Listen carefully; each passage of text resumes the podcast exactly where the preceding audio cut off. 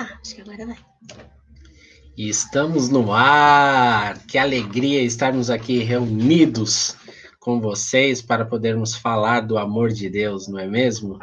É, quero agradecer as pessoas que já estão aqui, né? O Everton, a Evi, o Fagner, que Deus abençoe a, a todos vocês e que sejamos muito abençoados. Olha o Brunão chegando. Muito obrigado, Bruno, pela sua presença. Que Deus te abençoe.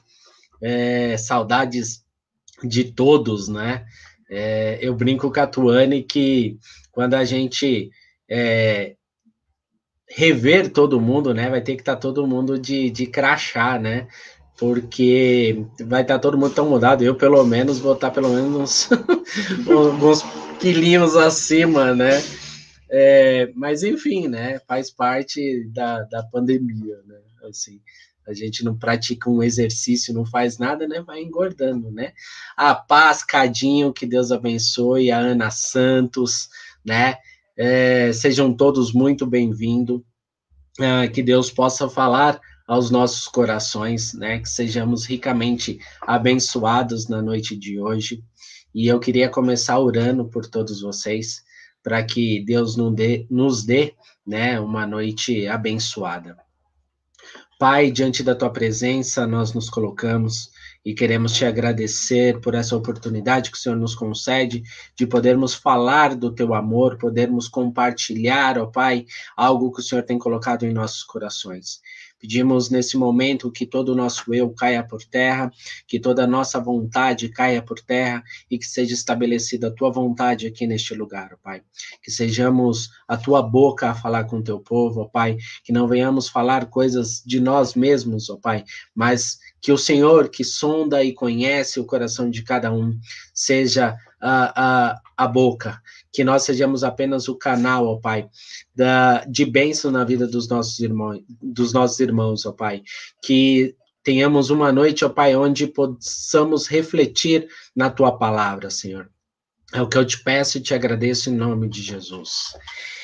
E vamos.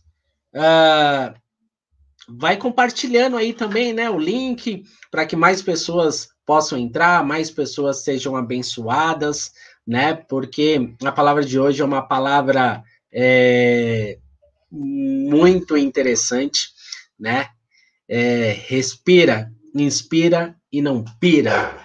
É, quem aí nessa nessa pandemia, né, nesses dias não deu uma pirada, não é verdade? Em algum momento, em alguma hora, em algum dia.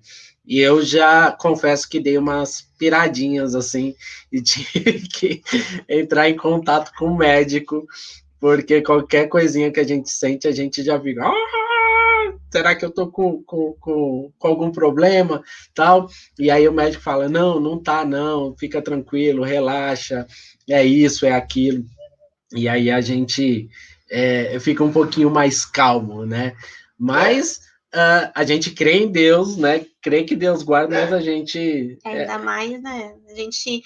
É, é um culto muito difícil, pelo menos para mim. Eu fiquei muito chateada com que a gente, a perda que a gente teve essa semana, né? Que a nossa igreja, os nossos, os nossos amigos, né? Que nós tivemos essa semana. É, eu sei que tem muita gente perdendo seus familiares, perdendo amigos, né? Mas realmente me abalou muito, fiquei muito chateada, né, com a perda que a gente teve essa semana. E essa palavra era uma palavra que a gente já tinha conversado, que a gente já estava orando, já estava meditando, e é uma palavra que veio tão de ao encontro, assim, ao, ao nosso sentimento, né? Essa questão de a gente dar uma pirada, a gente dar realmente. Estar, estarmos lidando com uma situação tão crítica, né? É, não sei se ano passado, quando tudo começou, né? Afinal, a gente já estava indo para mais de um ano de pandemia. Agora que a gente achou que as coisas talvez fossem começar a melhorar, de repente a gente vê as coisas piorando, né? Então isso realmente dá uma pirada, né? E tudo que a gente já enfrentou, a gente vê que o comércio ele aprendeu a lidar com a situação, né? Parece que o comércio rapidamente se adaptou. Você vê que as lojas já colocaram, né? É, WhatsApp nas portas, mas parece que a situação está ficando cada vez mais crítica, né? E e dá uma pirada, né? A gente dá uma, uma balançada, porque por mais que a gente confie em Deus, e a gente confia, a gente crê, mas nós somos seres humanos, né? Nós, vive, nós estamos no mundo, né? Nós vivemos neste mundo, né? Então a gente realmente fica com o emocional abalado, não tem como não ficar, né? E ainda mais com as notícias chegando, né? As notícias cada vez mais próximas da gente, né? E isso abala muito, né? Porque são pessoas queridas, próximas a gente, que estão sendo afetadas, né? Isso mais ainda, né? Mais gravemente ainda. E isso realmente nos faz refletir, né? Sobre isso, né? Sobre respirar, inspirar e não pirar, né? É uma parece uma coisa tão simples. Você fala, ai, né? Mas no atual momento que a gente está vivendo é algo que realmente não é fácil a gente simplesmente pegar e falar assim, nossa, não, tá, vou ficar de boa, vou ficar bem, vai ficar tudo bem. Porque é uma luta com o nosso emocional diário, né? Sim, e é, é onde entra a nossa confiança em Deus, né? Sim. É, nós estamos é, é, sendo treinados aí no intensivão de confiar em Deus de confiar que, que Deus tem o um controle de tudo.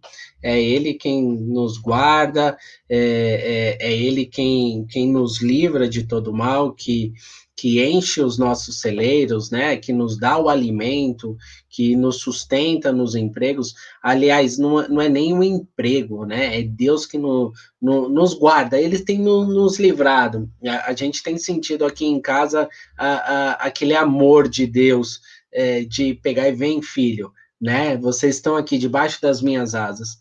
Porque é somente Deus para nos guardar no, no, numa fase como essa, né? E a gente vai aprendendo que a nossa total dependência tem que ser de Deus, né? É, é, a Bíblia fala que uns confiam em cavalos, outros confiam em, em, em carroças, mas nós confiamos em Deus. É, eu acho né? que o que eu mais tenho aprendido nesses dias é que realmente cada um tem uma realidade, né? A gente acha que o que funciona para mim, a gente sempre sabe disso, né? A maturidade vai trazendo isso pra gente. Porque quando a gente é jovem, a gente é o dono da razão, né? Sim. A gente acha que a nossa verdade é absoluta e pronto, acabou, né? E aí a gente vai crescendo, vai amadurecendo, vai vivendo situações, vai conhecendo pessoas. E aí a gente vai vendo que cada um tem uma realidade, né? E eu nunca aprendi tanto isso como nesses tempos de que cada um tem uma realidade, que o que funciona para mim não necessariamente funcione para você, que a minha rotina não necessariamente seja a sua rotina, né? E é interessante a gente entender isso, a gente perceber realmente que Deus é Deus, né? E ele tem um propósito em tudo. Por mais que a gente não entenda, por mais que a gente ache que que tá tudo fora do controle, Deus tem um propósito e a gente precisa esperar ter paciência, porque só ele vai poder nos trazer conforto, trazer, nos trazer consolo nos trazer provisão, nos trazer sustento, mesmo nas dificuldades, menos na dor, mesmo nas tribulações que a gente está enfrentando, né? Só, só ele mesmo, não tem outra. É por isso que Jesus nos deixou o consolador, né? E nunca a palavra consolador, né? O atributo do Espírito Santo, né? Consolador foi tão é tão vivo, né? Tão explicável, não sei, a palavra me foge, mas tão real, né? A, a palavra, o conceito de consolador nunca foi tão forte como a gente tem visto esses dias, porque o quanto, o quanto as pessoas estão sofrendo, né? Então, só realmente o Espírito Santo, só os, o consolador para nos realmente trazer força para continuarmos, né? Para prosseguirmos. Posso? e é exatamente nessa palavra que eu queria trazer para vocês a história de Ruth hoje, né? É, a gente já estava conversando há alguns dias, né, sobre qual palavra a gente ia trazer, e não necessariamente é uma palavra, é um casal, não necessariamente é uma, né, uma uma história, talvez, de, de um casamento, como a gente sempre traz aqui, mas é a história de uma mulher. E uma mulher corajosa, uma mulher destemida, uma mulher forte, uma mulher guerreira, que é a história de Ruth.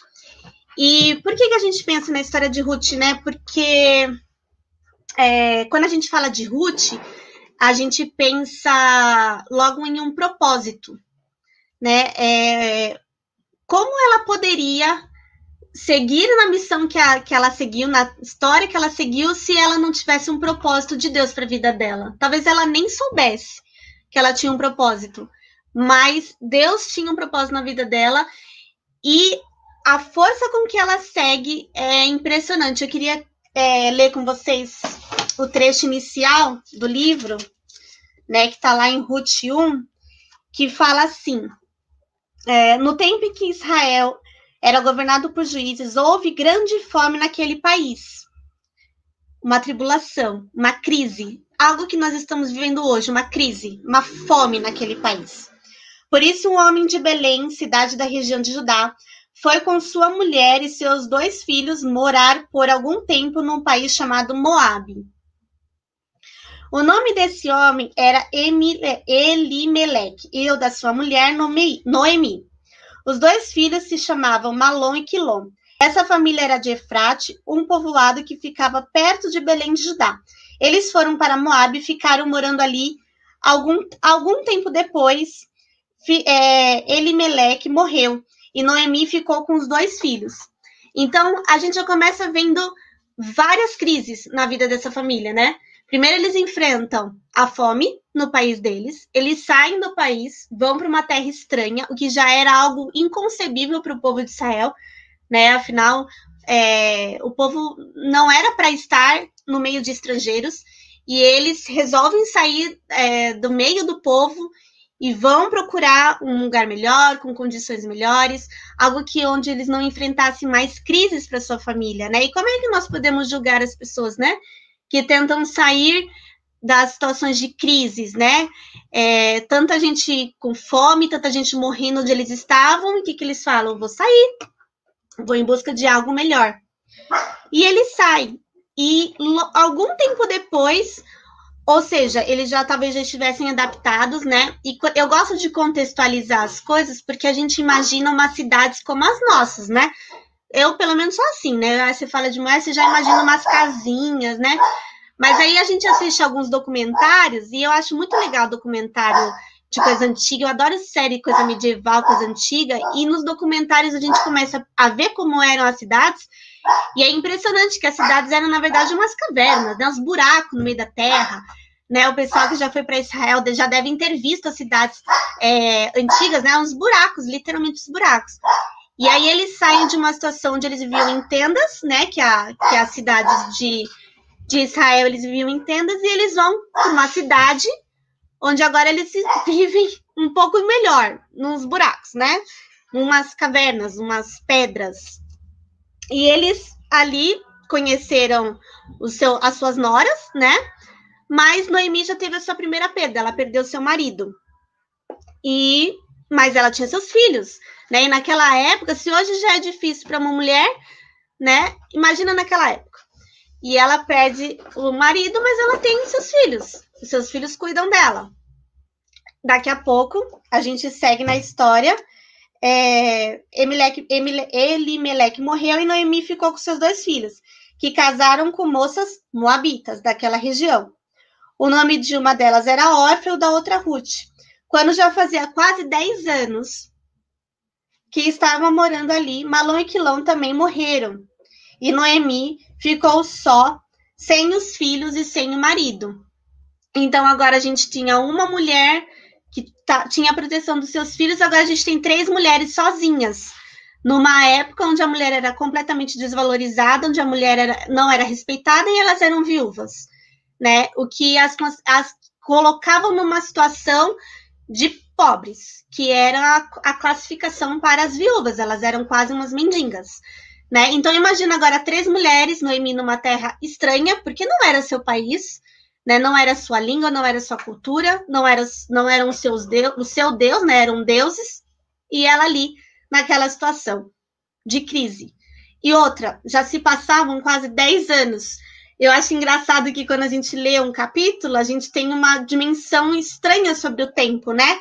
Quase 10 anos. Imagina o quanto que ela já não estava adaptada, o quanto de relações ela já não tinha naquele lugar e agora ela se vê como uma praticamente uma mendiga, porque em qualquer lugar que as mulheres estivessem, a partir do momento que elas se tornassem viúvas, elas eram praticamente mendigas. E aí Noemi decide voltar para casa dela, para o povo dela, né? Na história continua falando sobre isso. E aí ela fala assim: um dia Noemi soube que o Senhor tinha ajudado o seu povo, dando-lhe colheitas. Então, ela se aprontou para sair de Moabe com as suas noras. Elas saíram a fim de voltar para Judá, mas no caminho, Noemi disse às noras: Voltem para casa e fiquem com as suas mães. Que o Senhor seja bom para vocês, assim como vocês foram boas para mim e para os falecidos. Ou seja, no caminho. Eu achei interessante essa colocação aqui que fala no caminho, porque é, eu não sei se vocês já, é, né, já pensaram em mulheres viajando sozinhas, né? É, eu, eu, a Evi e a Dai, a gente teve uma experiência no, no dia que teve o um negócio das mulheres, né? E a gente se perdeu, né? E foi muito engraçado, porque eu e a Evi perdidaça, a Dai mais ou menos ali falando, gente, tá, tá errado, tá errado. E eu ia vir, não, tudo sob controle. Estamos no caminho certo. Então você imagina três mulheres voltando a pé, porque a gente pensa que no, no, não é que elas estavam viajando nem que seja com jumentinho, elas eram pobres, elas estavam numa situação difícil, de crise, elas estavam viajando a pé. Né? A gente assistiu um documentário esses dias e é, e é engraçado porque a gente pensa, uma distância, ah, em dois, três dias elas chegaram lá. Não, gente, uma viagem às vezes poderia durar três, quatro meses, né? Uhum. Então, imagina três mulheres viajando uma distância de mais ou menos 300 quilômetros que eu fui procurar. Então, pensa, imagina se elas sabiam para onde estavam indo, que direção tomar. Eu, pelo menos, sou totalmente perdida. Eu é capaz de me perder do meu quarto até a cozinha, saber qual a direção. Sou muito perdida, eu confesso. Tem mulher que é mais esperta, né? Tem mulher que sabe, vai. Igual homem, né? Você vai pra rua Butantá, você vai pegar ali a rua João Saad com a não sei o que, com a não sei o que lá, e você vai chegar. Eu não sei nome de rua, não sei caminho, não sei nada. Se não for o ex na minha vida, eu me perco e olha eu consigo me perder com o ex, hein? Porque no dia que a gente se perdeu, a gente tava com o ex. Então, imagina três mulheres voltando sozinhas o risco que elas não estavam correndo, né? Porque se hoje mulheres sozinhas na rua a gente corre risco lascado, imagina naquela época que era né, tudo sem lei, sem sociedade machista. Sociedade machista. Imagina os perigos que elas não estavam correndo de, de tudo quanto é tipo de perigo. E elas decidem voltar. Mas no meio do caminho, é, Noemi fala: não, gente, por favor, voltem para suas casas porque não tem cabimento. Eu não tenho mais condições de ter filhos. Mesmo se eu me casasse hoje, tivesse filho hoje, vocês iam esperar os filhos crescerem para vocês se casarem? Não tem cabimento. Voltem para suas famílias. Né? E eu já fico pensando o que levaram no primeiro momento as duas noras a seguirem a sogra, já de cara, porque elas se, decidem ir voltar e no caminho que Noemi se despede delas. Então, elas já estavam ali no meio do caminho. Então, o que será que aconteceu nessa viagem para Noemi decidir dispensar as suas noras, né? É, eu fico pensando sobre isso, porque o relacionamento de nora e sogra é um relacionamento um dos mais desafiadores que a gente ouve falar, né? Eu não, não tenho mais minha sogra, não tive minha sogra desde o começo do meu casamento, como vocês já sabem, mas eu, eu tenho muitas é, amigas, né, que têm suas sogras e que têm um, um relacionamento desafiador com as suas sogras, né? É, N situações de ciúmes, de imaturidade, enfim, de ambas as partes, né? Tanto da sogra para as noras, quanto das noras para as sogras, situações que a gente fala, nossa, gente, né? Por quê? E como é que será que era o relacionamento delas? Porque as noras seguiram, mas no meio do negócio lá, não sei o que aconteceu. Noemi fala: Não, gente, não vamos mais continuar com isso, não. Vão para casa de vocês, eu vou para minha. E uma delas decide realmente voltar para casa dos seus pais, mas Ruth não. Ruth decide continuar. E isso me fez pensar sobre a questão da gente voltar atrás, né? Da gente é, regredir na nossa vida, né? Por mais que Ruth tivesse perdido seu marido e tivesse numa situação de crise, de morte, de dor, né, de pobreza, ela voltar para a casa dos pais era uma era um regresso na vida dela, ela iria regredir na vida dela, né? E ela tinha ali duas escolhas: ou ela regredia, ou ela progredia com o que ela já tinha conhecido. Porque é, Ruth, ela chega a falar para Noemi que ó, o meu povo vai ser o seu povo e o seu Deus vai ser o meu Deus. Ou seja, ela já tinha entendido que Noemi tinha algo diferente do que os seus próprios pais poderiam oferecer para ela. Afinal, quem nega aí colo de pai e mãe, né? Pai e mãe, aquele momento que você fala, Jesus amado, que vai ser da minha vida? A primeira que você fala que é minha mãe. Eu quero meu pai. Eu quero minha proteção. Por mais que você tenha um relacionamento difícil com pai e mãe, pai e mãe é um símbolo de, de, de, de socorro, né? de conforto, de segurança. de segurança. E Ruth decide não voltar para esse sentimento, ela decide continuar nessa jornada. E, e eu fiquei pensando muito nisso, porque só o Espírito Santo, só Deus, para colocar um amor tão grande, uma amizade tão grande entre essas duas mulheres, para Ruth conseguir é, voltar e decidir continuar nessa jornada, porque pensa com a cabeça de Ruth naquela época.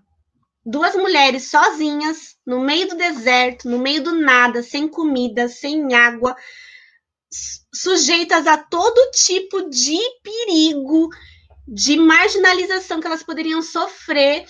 E Ruth não volta para os seus pais, não volta para a segurança do seu lar. E eu fico pensando, só o amor de Deus, só o Espírito Santo para poder fazer Ruth progredir. E às vezes nas nossas vidas, a gente se abala e quer voltar para o colo dos pais, regredir por muito menos, né? É uma briga, é uma, uma discussão, é alguma coisa que acontece e você já está querendo pedir arrego né? Pedir, não, eu não quero mais, eu não, aguento mais. E por mais que sejam difíceis as situações do dia a dia, por mais crise que a gente esteja enfrentando hoje em dia, a gente tem que crer que o Espírito Santo, o amor do Espírito Santo sobre as nossas vidas, vai nos, nos dar força para continuar. Vai gerar em nós um amor e uma amizade, seja lá por qual situação você esteja passando, que vai permitir você continuar. Porque Ruth poderia ter desistido e falado: não, imagina, eu vou com essa louca para onde? Para um lugar que eu não conheço. Um povo que, que vai me rejeitar, porque os israelitas eles rejeitavam os estrangeiros. Eles vão me rejeitar. Eu vou para um lugar com essa doida, com essa maluca, que não tem nada para me oferecer. Mas Deus colocou um amor e uma amizade tão grande no coração de Ruth que ela foi com, Noemi. Ela seguiu. E a gente só pode enxergar isso por um propósito que Deus tinha na vida de Ruth. Porque se não fosse um propósito que Deus tivesse na vida de Ruth, eu acho que, que Deus teria colocado no coração dela: não, vai embora, faz igual a sua cunhada, porque Noemi fala: a sua cunhada já foi, vai você também, vai embora para sua casa. E Ruth fala: não, eu vou continuar, eu vou com você. Ruth já tinha entendido que Deus tinha um propósito para ela e que ela não podia é, ver a morte que estava sobre a família dela, assolando a família dela. Afinal, três homens da casa dela morreram, gente. O sogro, o cunhado e o marido. A morte que estava sobre a família dela não era suficiente para impedir que o propósito de Deus sobre a vida dela se cumprisse, mesmo ela sendo mulher, mesmo ela sendo marginalizada, mesmo ela não sendo considerada numa sociedade extremamente machista, ela entendia que, junto com Noemi, junto com Deus de Noemi, ela tinha mais chances do que com os deuses dos pais dela, do que com os próprios pais dela. Ela tinha mais chances de realmente ter a sua salvação, de realmente ter uma vida melhor, se ela seguisse Noemi. E ela fez isso. Ela seguiu Noemi. E lá foram elas. E mesmo chegando na, na cidade, né? Mesmo chegando lá, a gente pensa, pronto, agora acabou, né? Agora elas vão ficar de boa, porque elas afinal estão no povo delas. Elas continuavam sendo marginalizadas. É o que fala lá no capítulo 2, é, onde Ruth vai colher espigas, vai catar espigas. Então, lá no capítulo 2, no versículo 8, Noemi fala para ela: Escute, minha filha. Aliás, Noemi fala, ela fala para Noemi que vai catar as, as espigas tal, e ela encontra Boaz.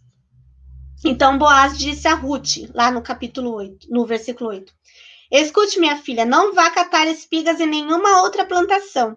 Fique aqui e trabalhe perto das minhas empregadas. Preste atenção e fique com elas no campo, onde vão é, cortar espigas. Eu dei ordens aos meus empregados, aos empregados, para não mexerem com você. Ou seja, imagina ainda a situação que elas estavam vivendo. Porque mesmo dentro do povo de Israel, ela vai lá, ali catar as espigas, vai ali trabalhar, vai caçar um trabalho para fazer, afinal elas precisavam trabalhar, precisavam comer. E ela encontra Boaz, né? Boaz a vê de longe, pergunta quem ela é, e ela pega e os empregados falam, né, quem ela era, e ele fala para ela, olha, fica perto das minhas empregadas. Não fica longe delas, não vai para outro lugar não. Eu já falei para os meus empregados não mexerem com você. Então imagina os riscos que ela ainda continua correndo. As situações que ela ainda está vivendo, o quanto ela ainda poderia ser marginalizada, o quanto ela poderia ainda ser atacada. Então, imagina uma estrangeira num lugar diferente, com toda uma história de morte, toda uma história de crise sobre a vida dela. Ela vai para um lugar diferente e ela ainda continua sendo exposta aos perigos. Ela poderia pensar: poxa, cheguei aqui, achei que a minha vida ia melhorar, achei que eu ia me dar bem, tô aqui com a mulher, né? Poxa, o Deus dela, ela fala que o Deus dela é bom, é do bom, e eu tô aqui ainda nessa situação que ainda posso ser atacada, ainda posso ser violentada, ainda posso ser humilhada, ainda posso sofrer, né? A ponto de alguém ter que falar para os seus empregados não mexerem comigo, porque imagina os riscos que eu, que eu ainda estou correndo.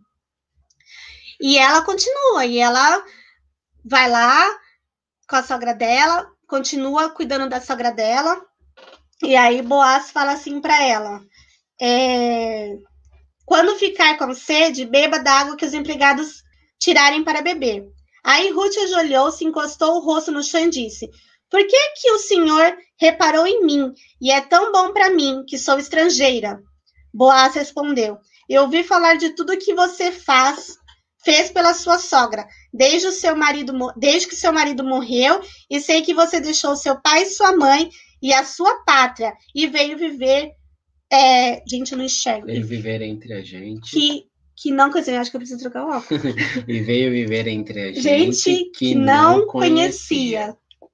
Ou seja, é, as, as atitudes de Ruth, mesmo em toda essa situação, mostram o quanto o relacionamento delas era forte, o quanto o relacionamento delas era era realmente o amor de Deus ali, porque meio toda essa situação, Ruth ainda continuava sendo legal, sendo boa para Noemi, e Noemi provavelmente boa com ela, né? Porque quem é que vai amar alguém dessa forma, alguém que não tem relação nenhuma com você? Elas não tinham relação nenhuma de sangue, de nada. Elas eram estranhas uma para outra, né? Porque não é aquela coisa assim, ah, não, mas eu te suporto porque você é minha mãe, eu te suporto porque você é meu pai, eu te suporto porque você é meu irmão.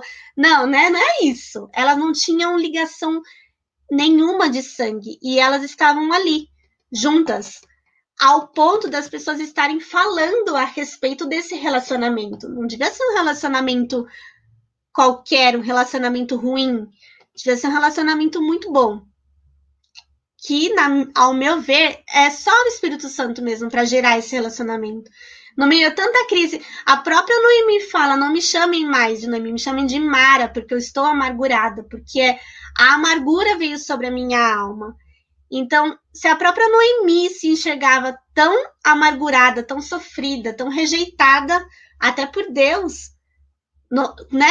Que olha o relacionamento que as duas tinham, de essa cumplicidade que as duas tinham que, que numa, talvez numa sociedade que hoje a gente vive, quantas são as noras e sogras que têm esse tipo de relacionamento, né? Se você e sua sogra aí se dão bem, graças a Deus, porque tem muita sogra e nora que a gente vê que nos dá bem, né? E a gente vê o relacionamento dessas duas aí firme e forte, fortalecida em Deus, né? Onde jamais uma ou outra aí fez mal uma para outra ao ponto de delas se abalarem, delas sofrerem, delas uma cuidava da outra realmente. E é... deixa eu pegar minha colinha aqui. E o que nos leva a, a tudo que acontece na vida de Ruth. Esse relacionamento com a sua sogra, gerado pelo Espírito Santo, esse amor gerado pelo Espírito Santo, para o cumprimento de um propósito, nos leva a uma figura que eu acho que é extraordinária a comparação que é feita do livro de Ruth com o que acontece depois com, com Jesus, que é a redenção de Ruth, vamos colocar assim, a salvação de Ruth, né? Que é a, a própria lei daquela época a seu favor, né? É, Ruth, apesar de ser estrangeira, ela era casada com um israelita. E os israelitas tinham várias leis acerca da, das viúvas. E uma delas era a lei do livera, li, levirato, que era quando o marido morria, o cunhado, o irmão, né, um homem da família tinha que casar com essa viúva para manter as terras, né, as propriedades dentro da família e garantir a descendência do, do falecido, né?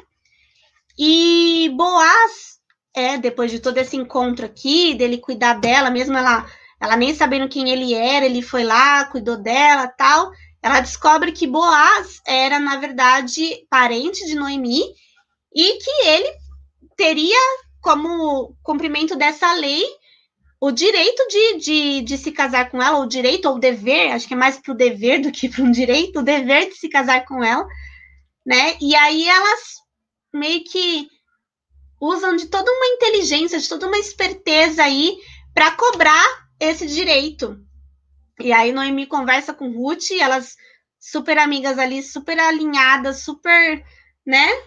De boinhas ali, elas pegam e bolam um plano para que ela pudesse cobrar de Boaz essa lei. E ela vai lá, que não sei se todos conhecem a história, depois podem ler a história de Ruth. Elas bolam um plano que Ruth espera Boaz comer e beber. Aí Boaz fica um pouco alegrinho, se joga lá no meio de umas cevadas, aí ela pega, se deita nos pés dele, se cobre, que é um, é um eu fui pesquisar, é como se fosse um costume dos servos ficarem perto dos seus senhores nos pés, né? Então, é, ficarem aos pés dos seus senhores. Então, ela se coloca num lugar de, ser, de serva ali. Aí, ali no meio da noite, acho que Boaz acorda meio, né, incomodado com a presença dela ali. Quem é você? Olha, fala, ah, eu sou a Ruth, lembra de mim? Aí ele fala, meu Deus, o que, que você tá fazendo aqui, menina? E ela fala, olha, você é parente da minha, da minha sogra. E eu, eu tô aqui só para te lembrar que você pode casar comigo e, e assumir aí o, os, os seus deveres, as suas responsabilidades. E aí Boaz fala, olha, eu sei que você é uma moça direita, né? Eu tenho ouvido muito falar sobre você muito bem, então vou fazer o seguinte, eu vou cumprir todas as leis que precisam ser cumpridas aí para a gente se casar, tá bom? E aí ele vê com outro uma outra, um outro homem que tinha mais proximidade com a família, que teria que ser a pessoa que ia se, se casar, e aí ele fala que não quer, e aí ele fala, então, beleza, a gente vai se casar, e aí ele se casa com Ruth, e aí a gente traz essa figura de como que é a, a, a redenção de Ruth, né? Uma mulher marginalizada, pobre, né, ali condenada à, à, à pobreza, e vem Boaz na figura de Jesus ali e salva Ruth dessa miséria, dessa situação de morte e traz para ela uma nova esperança. Algo que ela com certeza não viveria se ela tivesse regredido, se ela tivesse voltado para os seus deuses, se ela tivesse desistido de viver o propósito de Deus na vida dela né? Afinal, ela, tem, ela tinha uma escolha, ela poderia ter voltado, ela poderia não ter é, seguido na, na viagem com Noemi, mas ela decidiu prosseguir. E eu acho que a principal questão em relação a essa mensagem sobre respira, inspira e não pira é isso, né? Como que você vai reagir diante das situações da sua vida?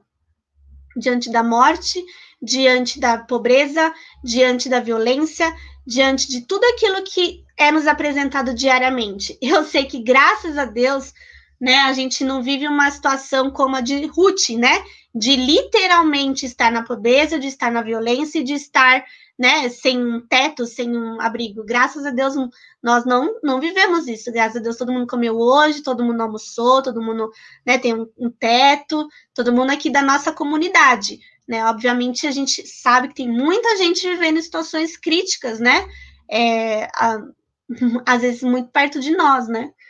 A gente nem imagina, às vezes, a situação que as pessoas estão vivendo.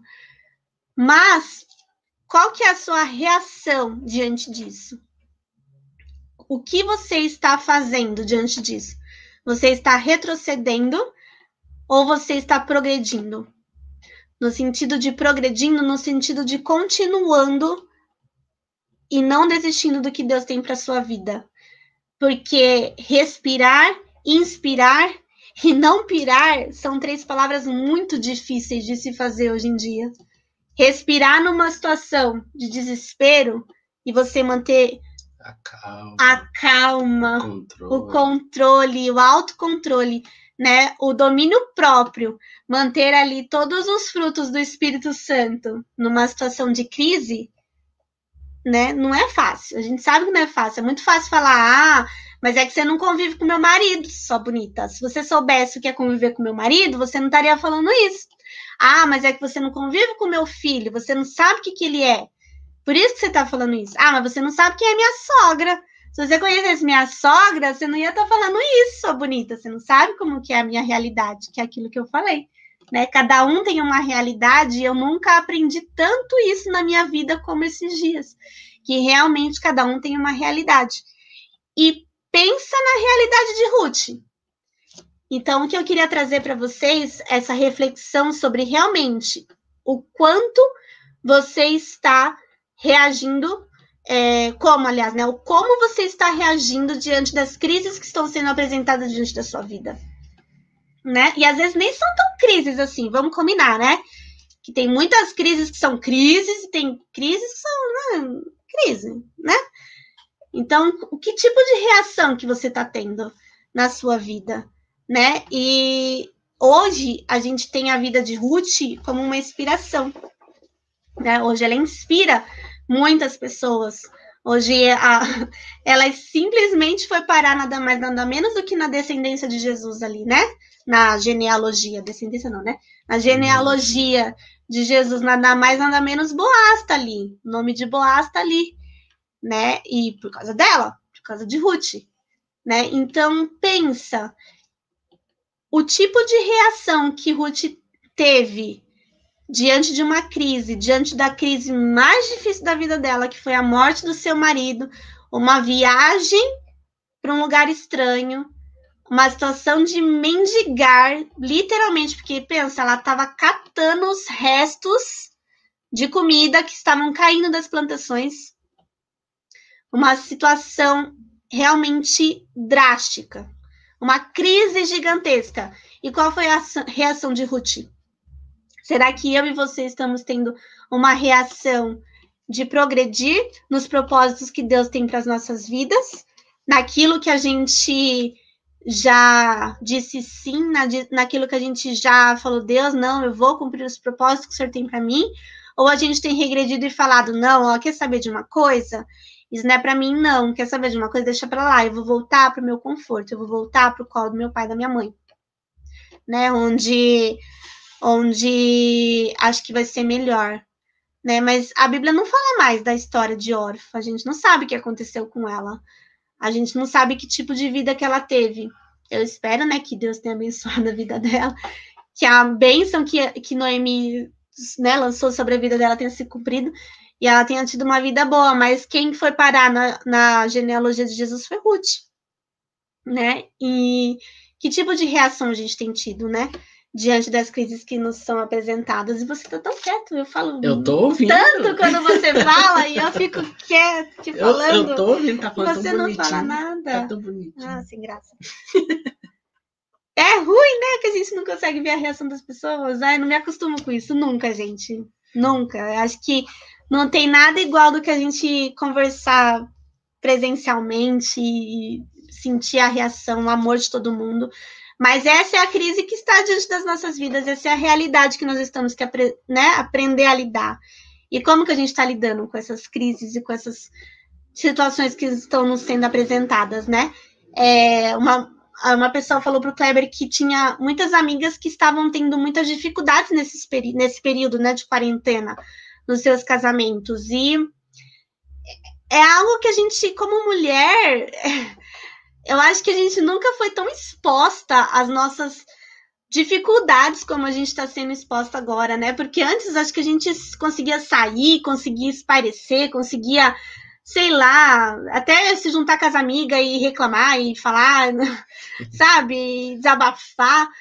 Hoje a gente, né, a gente nem consegue mais se juntar com as amigas para tomar um, um, sorvete, um suco e, e rir, e desabafar né? E o que eu tenho aprendido tanto é, gente, como não reclamar, sabe? É, realmente levar a vida com leveza. Porque não adianta a gente pirar. Não. Não adianta a gente pirar, não adianta a gente ir por esse caminho de, de crise, de enlouquecer. Realmente a gente tem que parar e pedir para o Espírito Santo nos ajudar, que todos os frutos do Espírito estejam sobre as nossas vidas, porque se não, gente, não, não vai dar certo. A gente não vai conseguir cumprir os propósitos de Deus para as nossas vidas. A gente vai pirar. E não adianta pirar. Pirar só faz as coisas ficarem pior, só faz a gente sofrer. Né? É. E, e, assim, né? Na verdade, em meio à crise, é, as pessoas costumam dizer, né? É, pegando os dias de hoje, né, eu vejo muita gente que descobriu a pobreza no nosso país. As é. pessoas que descobriram o, que existem pessoas desempregadas. Isso, na verdade, sempre existiu. Né? Não estou dizendo que é certo, que é errado, não estou falando disso. Só estou dando como exemplo. É, é, mas o que acontece em meio à crise, aquilo que já era um problema, ela só é reforçada. Evidenciado. Né? Evidenciado, exatamente. É, se evidencia mais.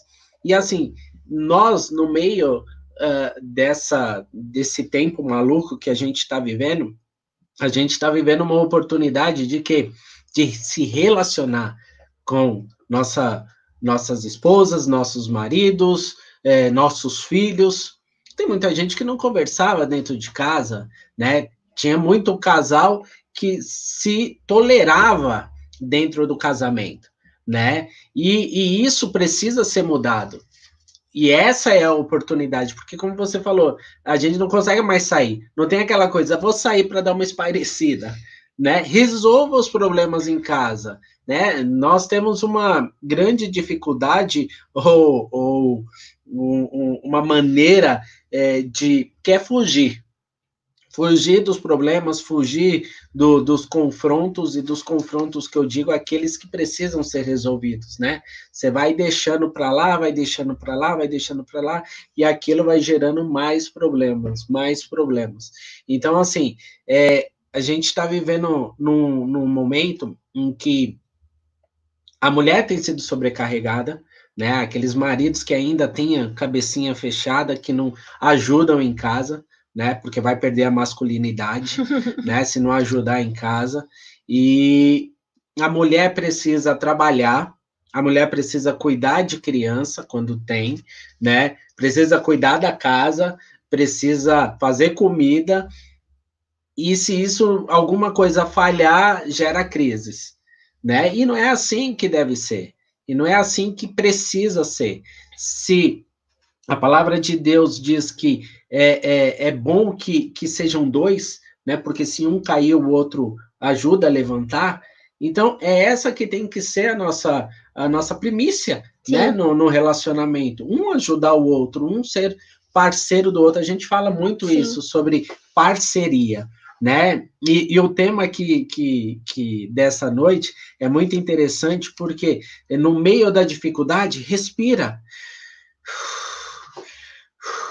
E entenda que não é, é o que eu comecei falando, não são as realidades não são iguais. Exatamente. O relacionamento, nossa, é, o, o problema é que a gente vê muito é, ah, poxa, mas dá tão certo com fulano.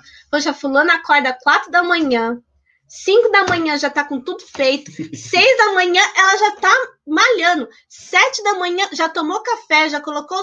Gente, não é assim para todo mundo, não é assim todos os dias. Às vezes dá certo, às vezes não dá, né? E eu tenho uma realidade outras pessoas têm totalmente diferente. E agora que a gente fica todo mundo trancado em casa, a gente acha que todas as famílias estão funcionando assim, né? Eu digo por mim, eu tenho uma realidade, nós dois temos o privilégio de trabalharmos em casa, né? Não é todo mundo que tem, tem gente que tem que estar tá saindo, tem que estar tá pegando um ônibus, tem que estar tá se expondo, né? E eu tenho uma amiga que, que é enfermeira, sai todos os dias para trabalhar, tem um filho pequeno, a realidade dela é completamente diferente da minha.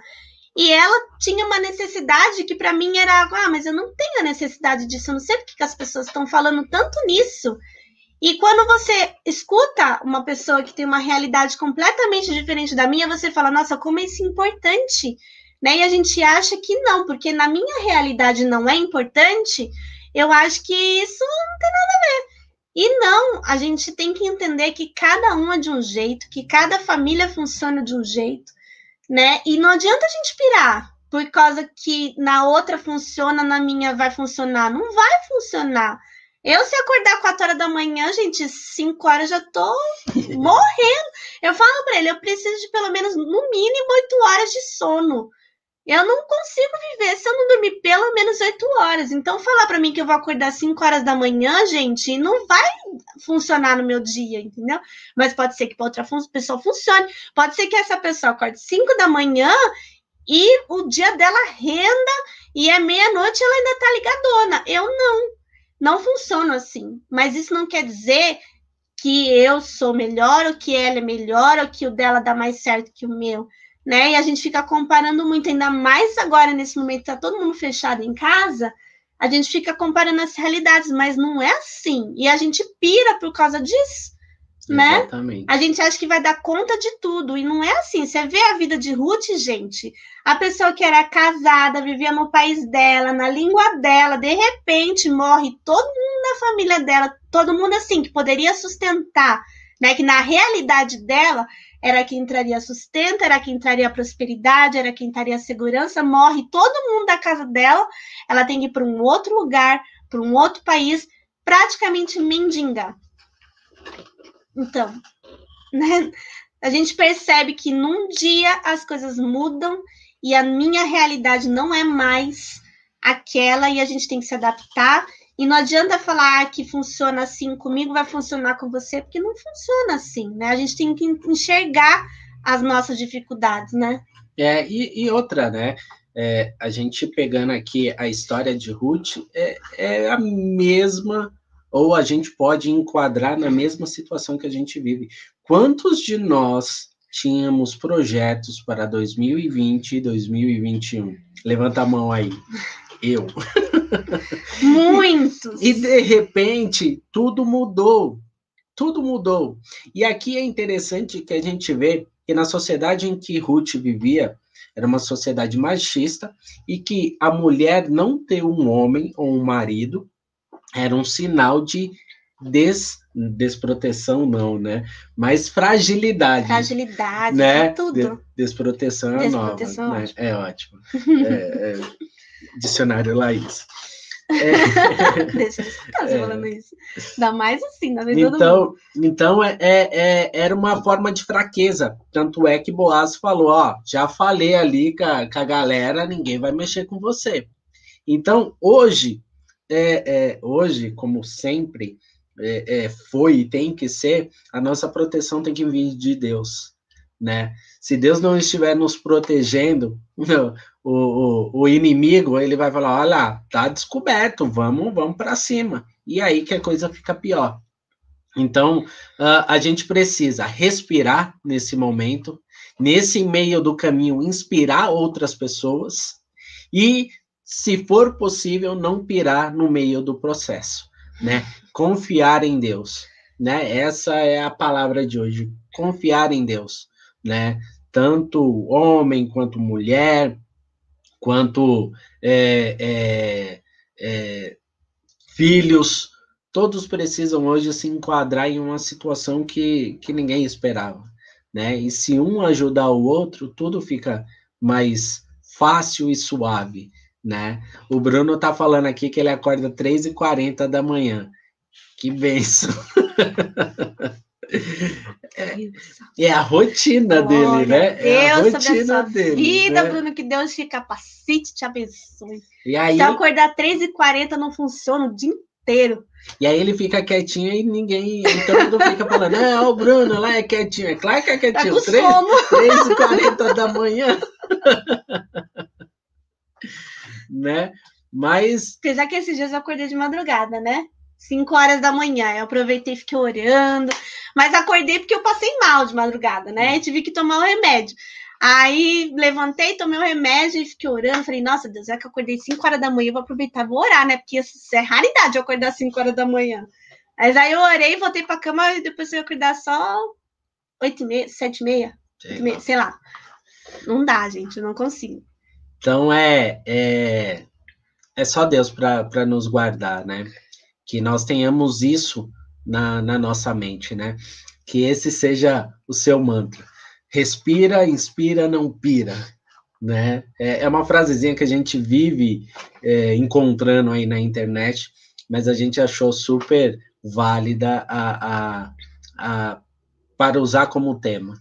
Né? Então, lembre de Ruth, estude Ruth, porque é uma benção, é uma benção na, nas nossas vidas, né? Que Deus venha nos guardar, nos abençoar, é um momento de aprendizado, né? É um momento de aprender a depender de Deus, aprender a conviver. A Bíblia diz: ó, quão bom e quão suave é que os irmãos vivam em união. Né? Tinha um pastor que falava assim: tem irmão que vive tão em união que às vezes a gente tem que tirar um pouquinho de perto, porque está muito próximo. Está muito unido. Está muito unido, assim, né? Então tem que tirar. Jesus. Mas é, é um momento de aprendizado, né? A Bíblia é repleta de momentos em que houve crise, em que houve fome na terra. Né? E a gente sabe que tudo isso está sendo preparado para a volta uh, de Jesus. Então, que possamos permanecer firmes, firmes como casal, firme como, firmes como irmão em Cristo, né? Que não seja agora que nós venhamos abrir mão. Ah, tá tudo dando errado tudo, uh, uh, uh, nada se resolve. Então eu vou largar Deus, né? Eu acho tão interessante. Eu sempre falo para a Tuane isso. É, as pessoas quando é, brigam, sei lá, vamos dizer, com um funcionário, né, da empresa, dificilmente elas largam a empresa, né? Dificilmente. Ah, briguei e tal, briguei. Agora, as pessoas, quando têm uma decepção com alguém, elas largam Jesus. Essa é a primeira coisa que elas fazem, como se Jesus fosse responsável, né? Então, é, é, que a gente pare e pense um pouquinho, né? Se decepcionar com coisas, com pessoas, a gente sempre vai, né? Se eu fosse largar uh, uh, Jesus por causa de decepções na caminhada cristã, eu já teria. Imagina a Ruth, né? É. Com relação. Tudo gente, errado. Por mais que elas tivessem um relacionamento maravilhoso, que é o que eu acredito que elas tinham, mesmo um relacionamento maravilhoso, mas era um relacionamento de nora e sogra. Exato. É, não, não é? É um relacionamento mais desafiador que eu conheço, que eu já ouvi falar de porque rolam os ciúmes ali, né? Rolam uns atritos, rolam uns, rola uns negócios, né? Quem, quem tem sogra aí pode falar melhor do que eu, né? Que eu, não, infelizmente, não tive minha sogra. O tempo que eu tive minha sogra, nós nos demos muito bem, ela era maravilhosa. Mas no casamento mesmo, eu não vivi isso, né? Sim. Eu não tive minha sogra depois que eu casei. Foi muito pouco tempo, foi um mês. Não deu nem tempo da gente brigar, né, amor? Verdade. Mas é um relacionamento desafiador. Então imagina se, se Ruth fosse abandonar os propósitos que Deus tinha para a vida dela. Se, se ela fosse, se des, pelas decepções que ela teve, né, com a própria família de Ruth, que ela podia falar, mas tu é azarada, hein?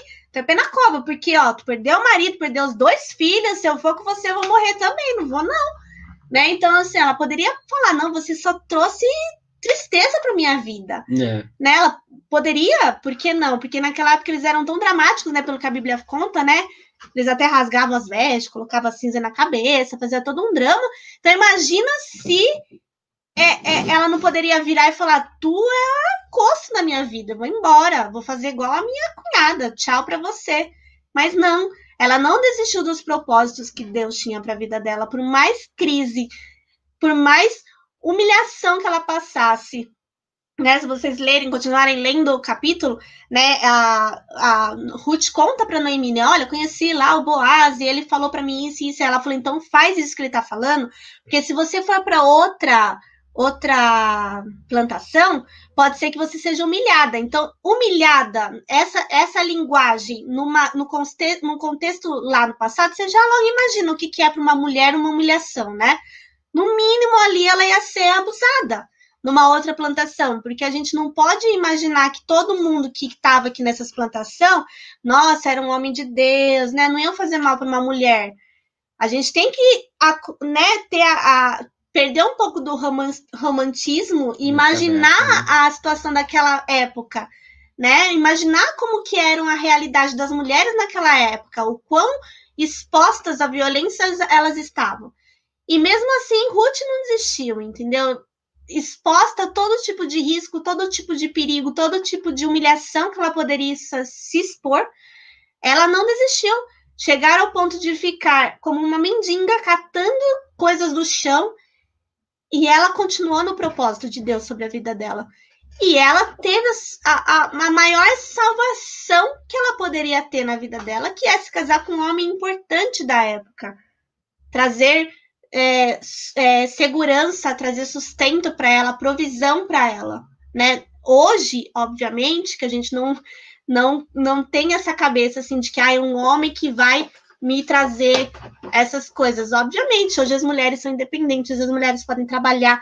Hoje a gente tem mil conquistas que o próprio Jesus desejava isso para a gente e ele demonstra isso infinitas vezes, por diversas vezes, conforme os seus diálogos com as mulheres naquela época. Ele mostra o quanto ele valoriza a mulher. No próprio Jesus, o quanto ele queria que realmente a mulher fosse valorizada. E hoje, graças a Deus, eu acho que existe muito ainda para melhorar, mas hoje a gente vive uma situação completamente diferente daquela época.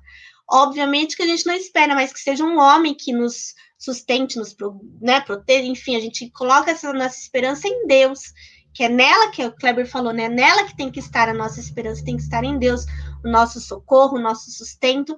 Obviamente que a gente divide, né, amor? Todas as coisas com os nossos maridos, né?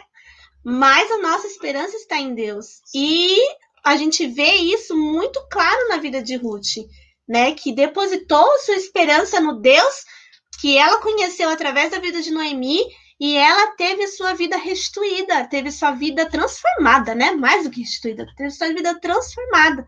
Que em nem um milhão de anos ela ia pensar que ela poderia viver uma situação de tanta fartura como era casar com um homem tão importante como Boaz era. Sim. Né? Isso aí. Um homem que sai, uma, né? O marido dela que tinha saído, fugido da fome, e de repente ela casa com um homem ricaço. Pois é. Mas deu Deus bem. honrou. Deus honrou. Isso aí, meu amor. Ora, para finalizarmos. Amém.